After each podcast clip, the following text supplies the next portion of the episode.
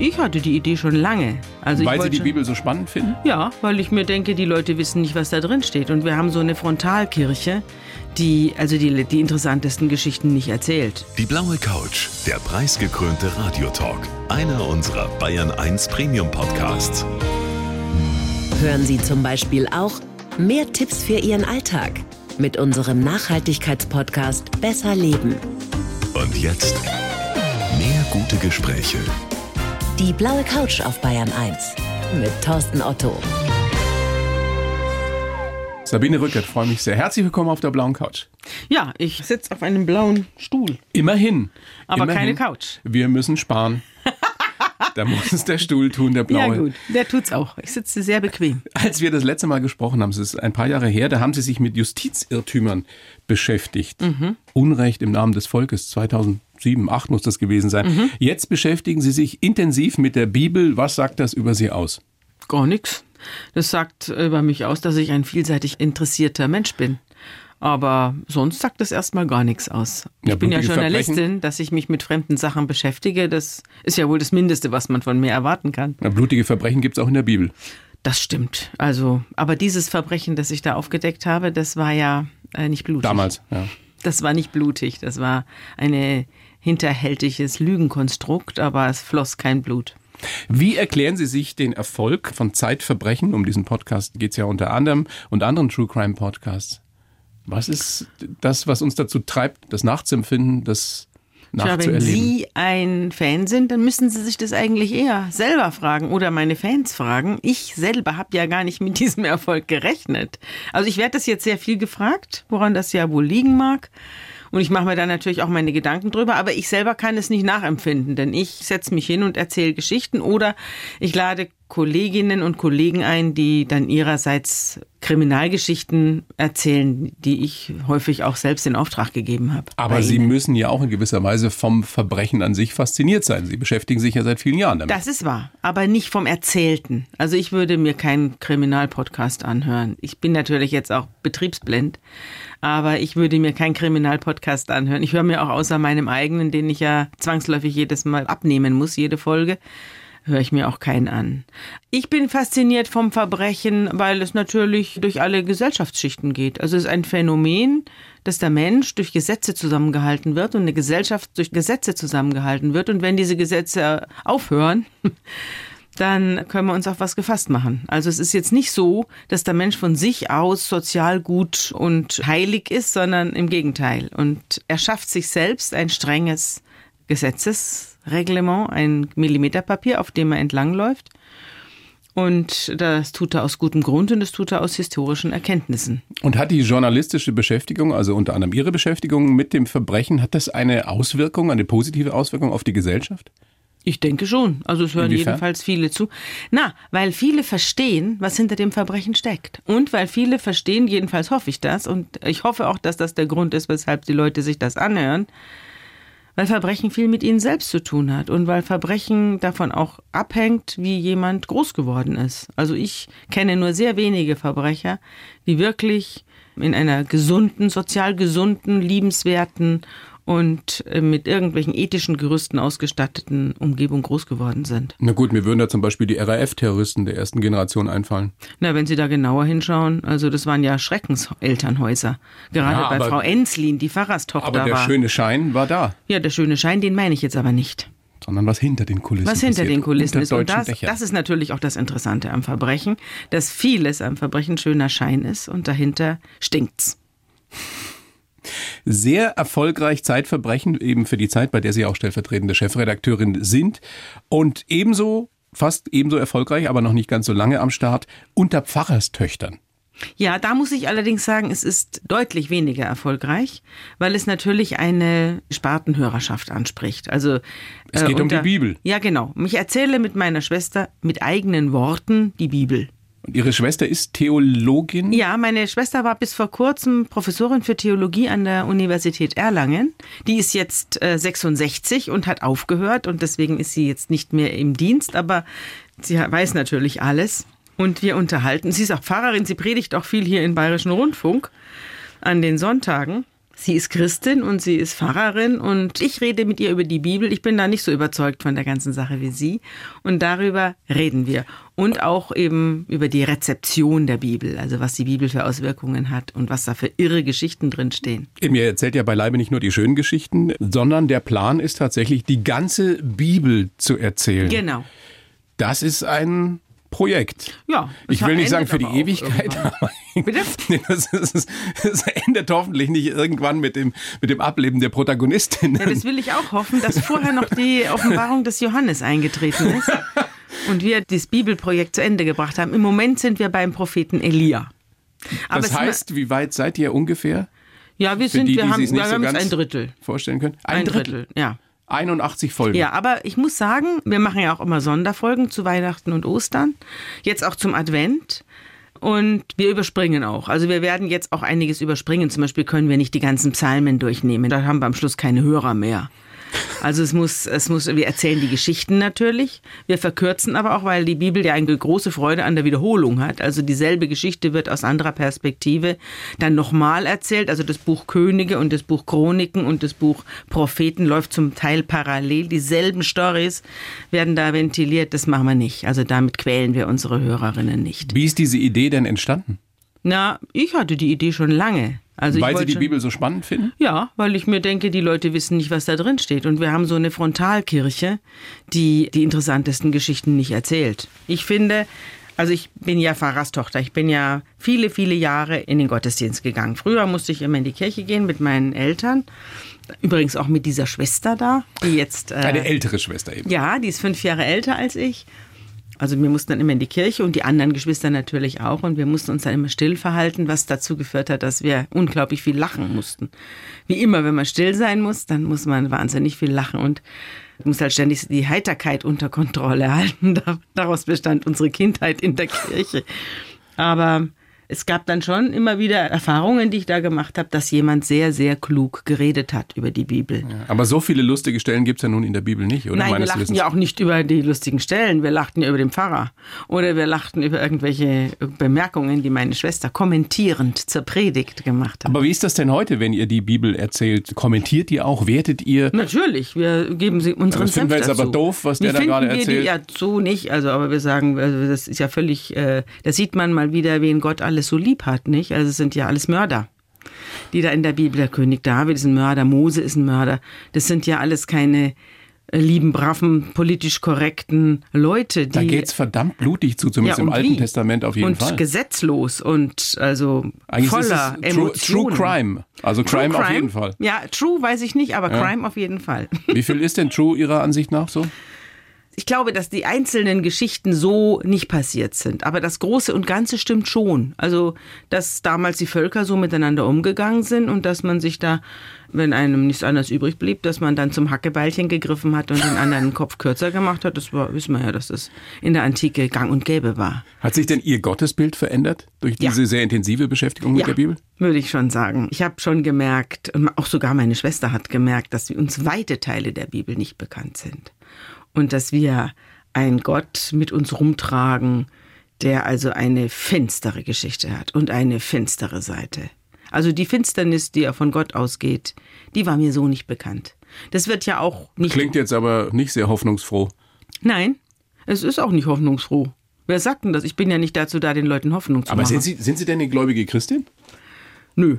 Also ich würde Aber was sagen, sagen Sie jetzt einer Christin, einem Christen, die jetzt von Ihnen hört, das ist alles ziemlich finster? Ich weiß es nicht. Also ich weiß nicht, ob es einen Gott gibt. Ich glaube nur, dass er nicht in der Bibel steht. Die Bibel ist ein großes Menschenwerk und es erzählt von menschlichen Mythen und es erzählt von geschichtlich fundierten Mythen. Teilweise gehen wir ja richtig in die Historie rein. Also den David hat es ja gegeben, Jesus hat es ja auch gegeben.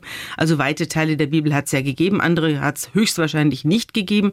Da werden die Jahrhunderte nur so durcheinander geworfen aber es erzählt sehr, sehr viel von Menschen und wie Menschen, die dem Schicksal vollkommen ausgeliefert waren, wie die das gedeutet haben und die, sie- wie sich ein Gott erfunden haben und wie sie darüber zusammengehalten wurden, dass sie an einen Gott geglaubt haben. Ich Das meine, Israel. Israel wird durch einen Gott zusammengehalten, an den kein Mensch mehr glaubt in Israel. Nur noch ein paar Rabbiner. Aber sie werden durch diesen Gott zusammengehalten. Und ich verstehe das auch. Also es ist eine Identifikation, die ist grandios. Und die Geschichten sind grandios. Also deshalb sollten wir möglichst alle Ihren Podcast hören? Ja, ich würde mal sagen, ich würde mal oder, sagen. Oder vielleicht sogar noch besser die Bibel lesen? Nö, die Bibel lesen würde ich nicht, das ist unerträglich. Ich würde unseren Podcast hören, denn wir erklären das alles. Und meine Schwester hat ja nicht umsonst einen Lehrstuhl gehabt. Also die erklärt sehr viele Hintergründe, historische, auch psychologische Hintergründe. Und deswegen ist es ein Spaß. Also wir flankieren das auch mit moderner Literatur, was wir da hören. Wir lesen Gedichte dazu und aus ganz modernen Romanen Passagen vor oder aus der Zeitung. Ich lese viel aus der Zeitung vor, was mich interessiert und was, wo ich denke, das ist ja genau wie bei Mose. Also sowas machen wir. Es gibt ein buntes Potpourri. Es ist ein Unterhaltungsprogramm eigentlich auch. Nur ob es viel mit Gott zu tun hat, das glaube ich nicht. Pfarrers Töchter oder Pfarrers Kinder sind schräg. Zitat Sabine Rückert. Sind schräg, ja, stimmt ja. Haben Also Sie, viele. Haben Sie Ihre Schwester noch mal ganz anders kennengelernt jetzt durch diese intensive Arbeit? Ja, ich fordere meine Schwester ja auch heraus. Meine Schwester ist ja durch, dadurch, dass sie Predigerin ist, ist sie ja kein Widerspruch gewöhnt. Nicht? Also man steht da auf der Kanzel und unten sitzt das Volk und dem predigt man, dann sagt man Amen und Segen und Wiedersehen. Meine und Schwester keiner ist auch steht auf und Pfarrerin. sagt Quatsch. Meine Schwester ist auch Pfarrerin Ah, und ich diskutiere mit ihr ab und zu darüber, wie das Ja. eben ist, wenn man da auf der Kanzel oben steht. Ja. Und sie sagt, sie wünscht sich aber Widerspruch. ja. Da soll sie mal sagen, dann wenn stehen Leute auf und fangen an mit ihr zu reden, dann dauert der Gottesdienst drei Stunden. Naja. Wenn man darüber mal Wenn, streiten wenn man euch anfängt. zuhört, dauert es ja noch viel länger. Ja, das stimmt. Mir ist auch aufgefallen, dass unsere Kultur doch eigentlich ausschließlich auf der Bibel beruht. Also alles, was wir hier gut finden. Unsere Moralvorstellungen. Unsere Vorstellungen von Gerechtigkeit, unsere Vorstellung von Zusammenleben. Aber das ist gibt's doch gut. Im Das Alten Testament. Das ist schon bei Auswirkungen Mose. der Bibel. Ja, natürlich. Es ist toll und deswegen lesen wir es ja auch. Sie sind ja auch beeinflusst von Aussagen aus der Bibel, ja, von Zitaten. ich bin durchdrungen davon. Haben, als hätte man nicht. Also, ja, Erklären das Sie das Paulus. kurz. Ja, aber es ist Ihr Motto, ne? Ja, also nicht eines meiner Eines Motti, aber Mott- eines, eines, das ich besonders eindrucksvoll finde. Na, Weil? Paulus? Ja, man muss wissen, dass Paulus ein Apokalyptiker war, ebenso wie Jesus übrigens. Also die haben gedacht, das Reich Gottes kommt jetzt gleich. Sie sind nicht davon ausgegangen, dass jetzt 2000 Jahre ins Land gehen und nichts passiert, sondern die haben gedacht, man ist in der Endzeit, man ist auf den letzten Metern der Menschheit. Und so hat sich Paulus dann auch geäußert, dass er seinen Gemeinden in den Briefen, die er ihnen geschrieben hat, geraten hat, sich von allem loszusagen, was sie an diesem Planeten kettet. Also sie sollen sich vollkommen befreien von Hab und Gut, von menschlichen Beziehungen, von allem, woran sie ihr Herz gehängt haben und sollen sich darauf vorbereiten, dass sie das alles verlieren werden. Aber schaffen Sie das? Also Stichwort Downsizing ist ja so, so neudeutsch, dass man immer versucht, immer weniger zu haben, immer mehr wegzugeben. Sind Sie so jemand? Ich bin wahrscheinlich näher an der Apokalypse dran, als Paulus es je war. Und äh, Sie machen mir Spaß.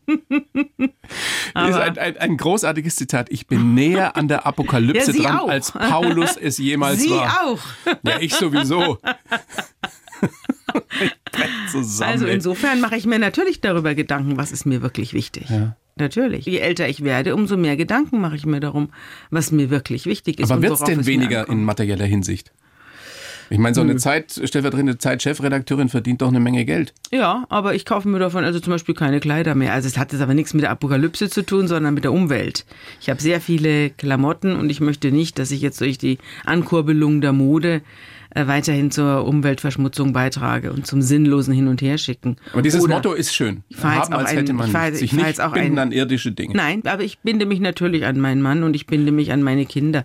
Ich bin ja nicht Paulus und ich renne auch nicht rum und belehre alle. Das mache ich nicht.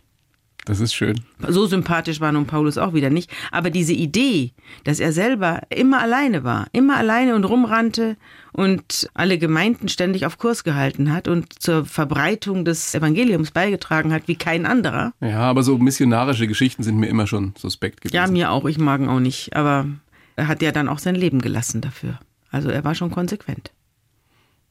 Jetzt mal eine kurze Pause einlegen. In Gedenken Paulus.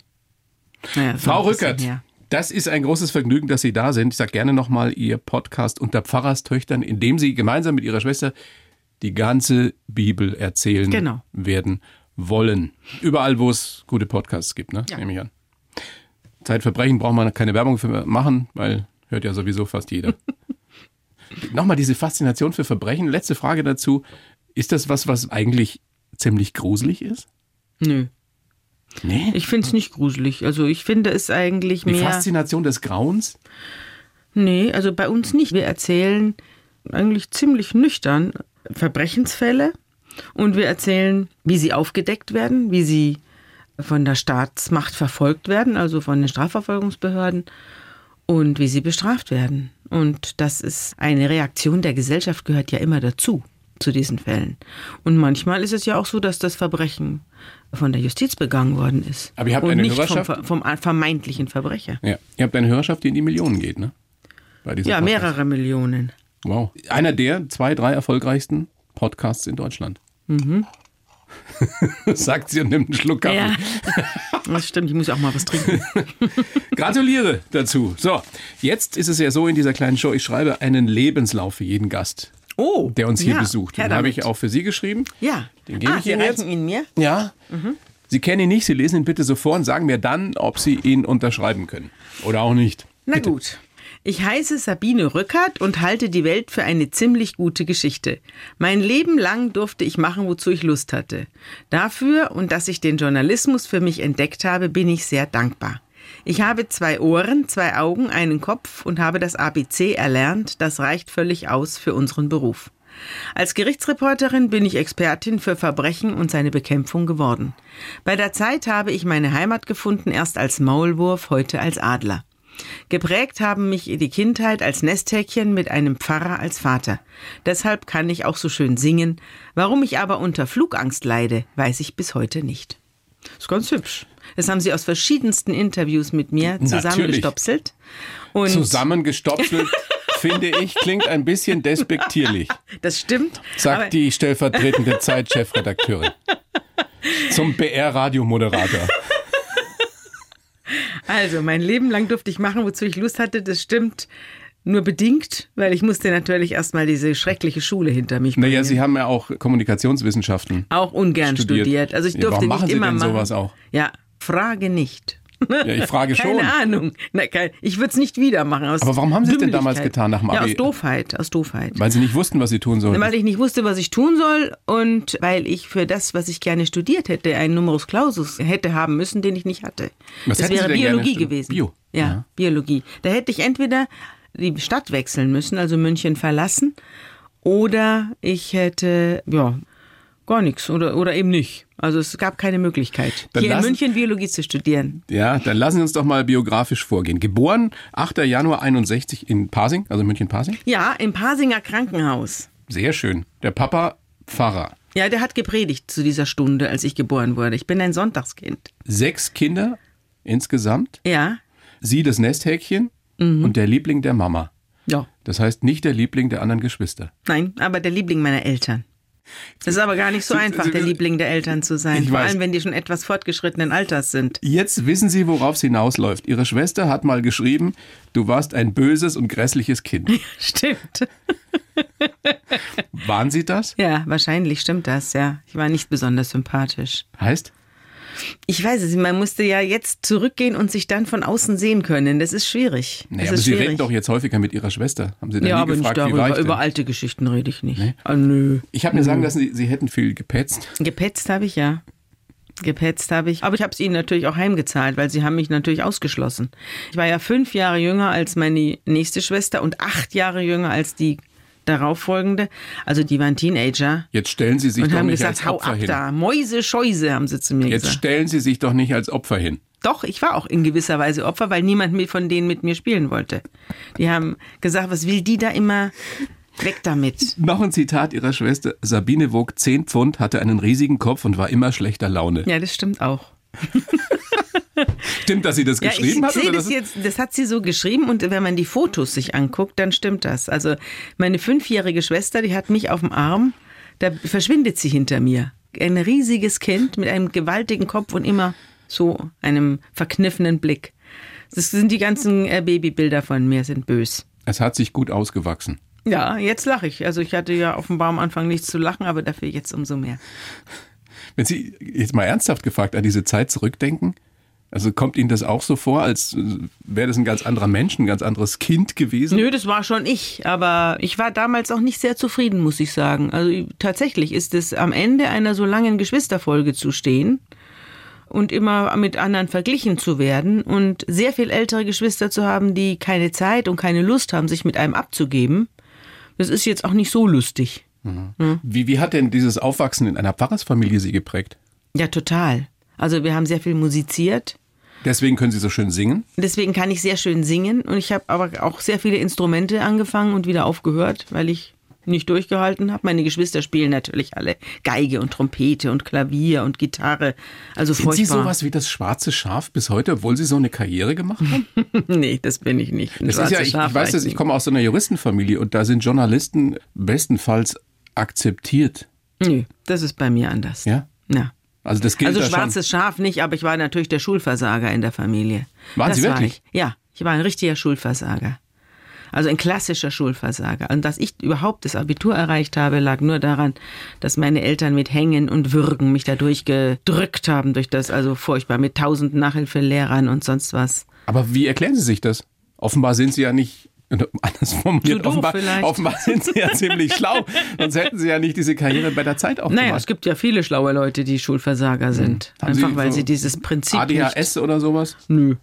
Ich glaube, weiß ich nicht, damals gab's das nicht, aber sobald ich die Schule betrat, fiel ein schwarzer Schleier über mich und ich saß dann da auf einem Stuhl und habe nichts verstanden und habe mich zu Tode gelangweilt, ganz besonders im Karlsgymnasium. Aber das macht natürlich vielen Eltern, die uns gerade lauschen, Hoffnung. Das Ja, ging ja. ja. bei Ihnen relativ lange. Natürlich. Die Schule ist aber heute auch anders. Also ich habe ja inzwischen eine Tochter, die 25 Jahre alt ist. Die ist aufs Wiechern, aufs evangelische Wiechern-Gymnasium in Hamburg gegangen. Da habe ich eine andere Form von Schule erlebt. Mit extrem engagierten Lehrern. Unglaubliche Leute sind das. Und mit einem Kind, das nach acht Jahren in Tränen ausgebrochen ist, weil es nicht noch ein neuntes Jahr zur Schule gehen durfte. Also das war eine andere Schulbiografie als meine. Aber was ist denn die Lehre daraus grundsätzlich, dass wir Geduld haben sollten mit unseren Kindern? Ja, das auf jeden Fall. Das auf jeden Fall. Das Schulsystem, das es damals gab, als ich in die Schule gegangen bin in den 60er und 70er Jahren, das ist heute ja, anders. na ja, die einen sagen so, die anderen so. Ja, zum ach so. Teil, zum Teil, würde ich mal sagen. Du also musst ich Glück bin ja haben. dann später auch in eine andere Schule gegangen, ins Ludwigsgymnasium an der Fürstenrieder Straße. Und da bin ich dann besser geworden und vor allem kam dann die Kollegstufe und da wurde ich gut. Und dann haben sie das Abi gut bestanden. Und Ja, mit 2,4, nicht genug Naja. für Biologie. Ja, nicht aber genug immerhin. für Biologie. Immerhin. Immerhin so Und viel dann wie Frau eben- Vollhardt-Nüsslein, die Nobelpreisträgerin. Die hatte auch 2,4. so, kann, aus jedem kann dann noch was werden, wenn er nur den Beritt findet, wo er sich Genau. wohlfühlt, wo er er gut ist. Wenn er das machen kann. Mhm. sein Tümpel, ja. Wenn er das findet, wo er seine Talente auch ausleben Ja. kann. Das war bei Ihnen sicherlich nicht das Studium der Kommunikationswissenschaften. Nein. Und dann haben Sie sich an der Axel Springer Journalistenschule in Berlin Ja. beworben. Hoch angesehene Journalistenschule. Ja. Warum eigentlich? Warum? Weil ich Ja. nach Berlin wollte. Ja, mein aber Mann warum war, wollten Sie Journalistin werden? Ja, weil ich mir gedacht habe, was soll ich sonst machen? Ich kann ganz gut schreiben. Und Sie wussten ich, wirklich nicht, was Sie werden Nö, wollten. ich wusste ganz lang nicht, was ich werden will. Bis ich hatte Mitte, Ende 20. Bis ich 27 war, wusste ich das nicht. Ich habe rumgehangen. Ich habe das Studium absolviert, weil ich einmal weil ich gelernt habe, ich muss aufessen, was auf dem Teller ist. Und wenn ich ein Studium anfange, muss ich es aufhören. Ich habe also einen Magister geschrieben in Kommunikationswissenschaft und unglaublich langweilig. Ich habe mich tot gelangweilt.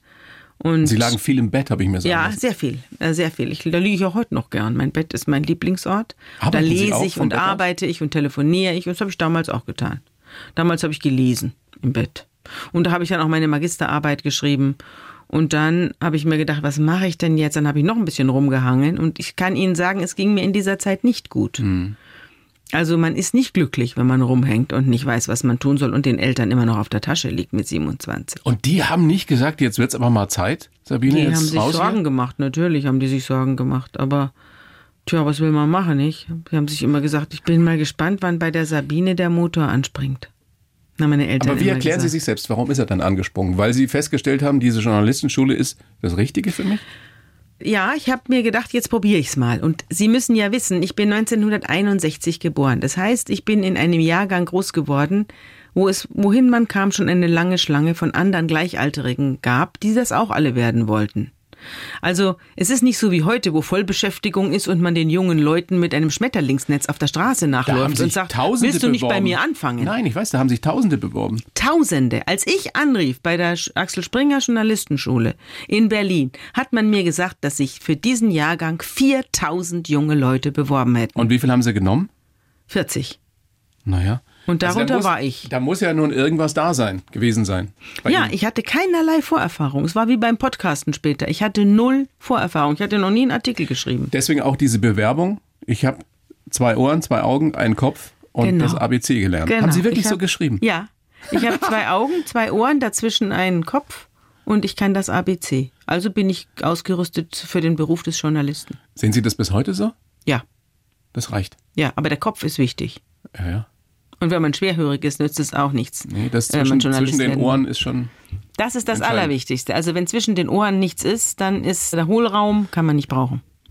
Wann haben Sie denn dann gemerkt, es macht Ihnen auch richtig Spaß, Geschichten zu schreiben, zu entdecken? Ja, also erstmal war das natürlich für mich ein Sechser im Lotto, als die Axel Springer Journalistenschule mich genommen hat, a- aufgrund meiner zittrigen eingereichten Texte.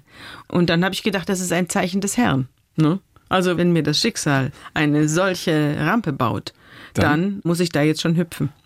Und dann hat das Schicksal aber gleich wieder mir einen Backpfeife gegeben und ich war zwei Jahre bei der Bildzeitung. Also die Axel Springer Journalistenschule hatte ja viele Zeitungen, in denen man ausgebildet werden konnte. Es gab keine Theorie, ganz wenig Theorie, Praxis, Praxis, Praxis. Und dann hat aber das Schicksal mir gleich die Bildzeitung zwei Jahre lang aufs Auge gedrückt. In München. Da ging es los, dann aber auch Berlin, Hamburg, Bild am Sonntag, alles. Was in haben Sie da allen gelernt? Varianten. Was haben Sie da gelernt in der Zeit? Viel. Ich würde sagen, viel. Aber ich habe auch gelernt, wie man sich klein macht in der Hierarchie.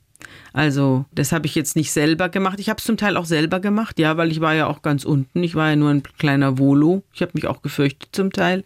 Aber ich habe auch gesehen, wie Leute das viele Jahre mitmachen. Und da habe ich dann schon gewusst, dass ich das nicht machen werde. Ja, Sie haben das Glück gehabt, dass Sie dann bei der Zeit genommen wurden. Ja, Und äh, geht's da so anders zu? und ja, aber absolut. Hallo? Ja, natürlich. da gibt's geht's da auch Hierarchien. anders. Ja, aber ich ganz auch andere. diese Geschichten mit Helmut Schmidt und so weiter. Ja, Helmut Schmidt habe ich nicht mehr erlebt. Das war ein Opa, der saß in irgendwelchen Konferenzen, in denen ich nicht saß.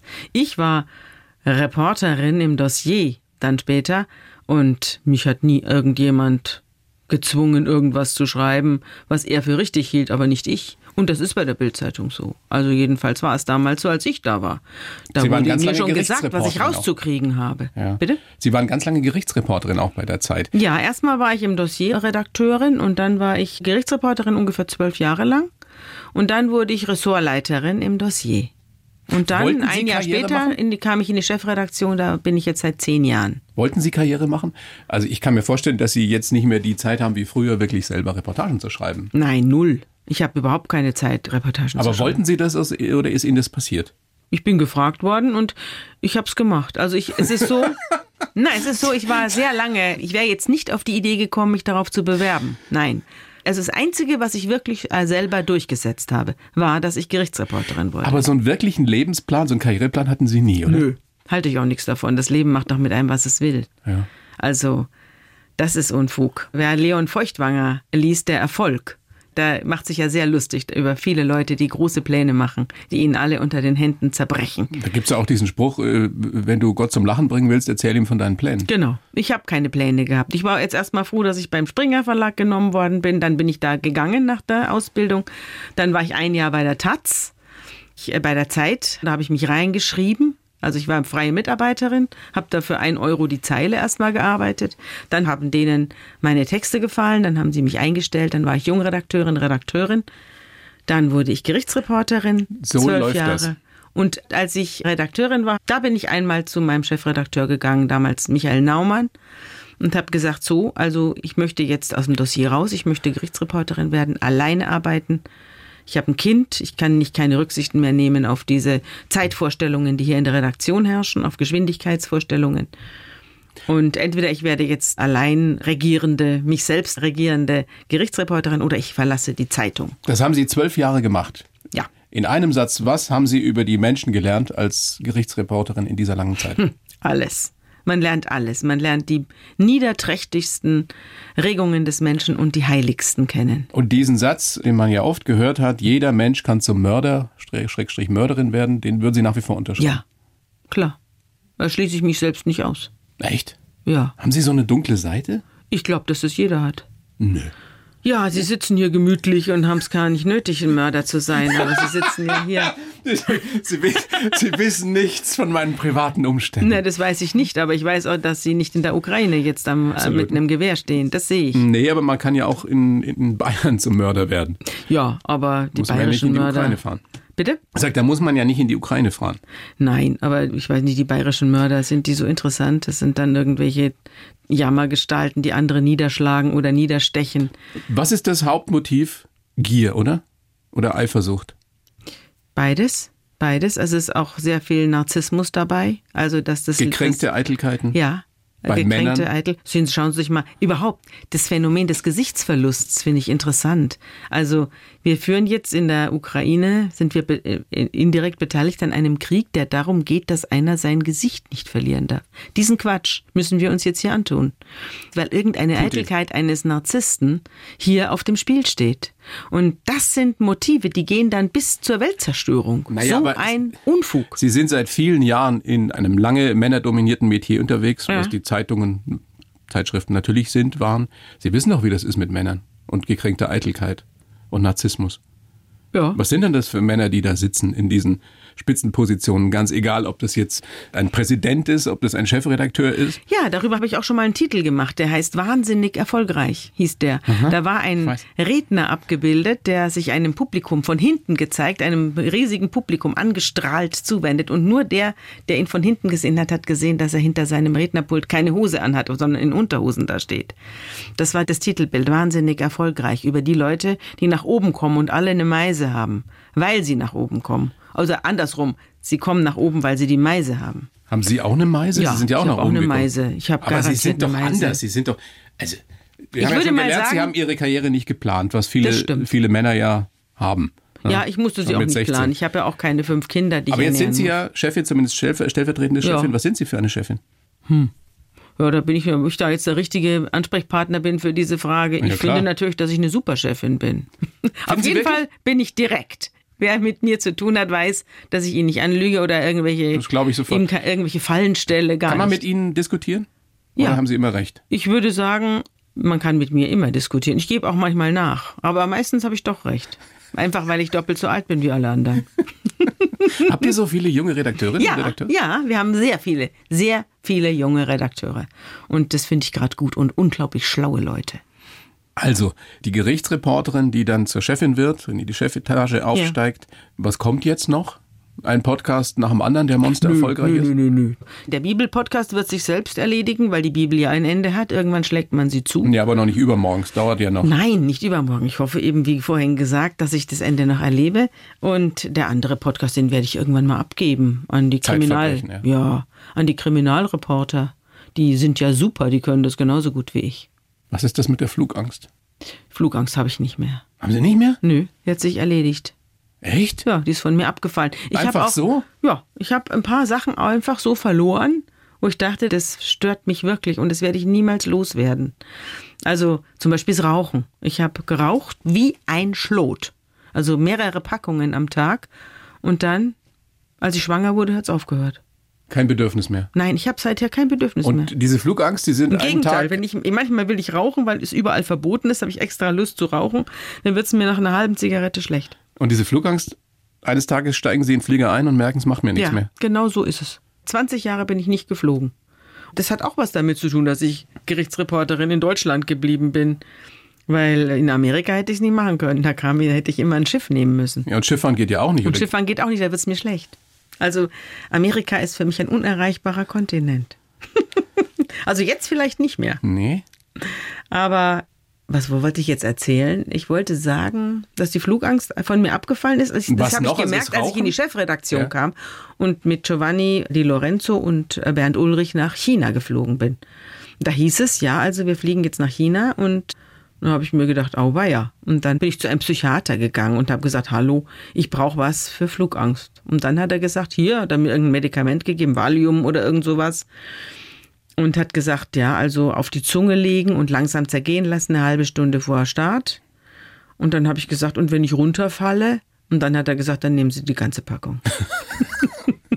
Sehr gut. Ein Psychiater mit Humor. Ich laufe unter einem rosaroten Schirm. Zitat Sabine Rückert. Ja, so Haben ist Sie, es auch. Haben Sie nicht Angst, dass der Schirm irgendwann mal kaputt geht?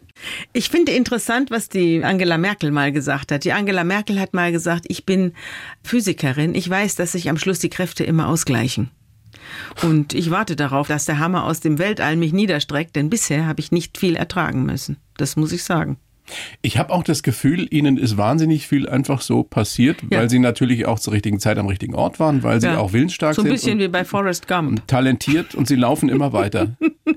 es ist so? Ja, Run, Sabine, run. ja, so ein bisschen, so ein bisschen. Vielleicht setze ich mich auch irgendwann auf eine Bank und dann schaue ich mal, was vorbeikommt. Das kann auch sein. Aber ich habe mich jetzt nie nach, Pralinenschachtel. äh, um irgendwas gekämpft, so richtig. Also so richtig im Sinne von Ellenbogen und ich muss den Posten haben und ich will unbedingt dieses und jenes Gehalt und jetzt hau ich den Sie sind schon in die Glückskind. Pfanne. Bitte? Ein Glückskind sind Sie auch. Ja, ich bin ein Glückskind. Ich bin ja auch ein Sonntagskind. Ja, da könnten viele Menschen neidisch werden. Ja, da kann ich aber nichts zuhört? dafür. Ich habe auch Privatglück, das kommt noch oben drauf. Sie sind ganz lange schon verheiratet, ne?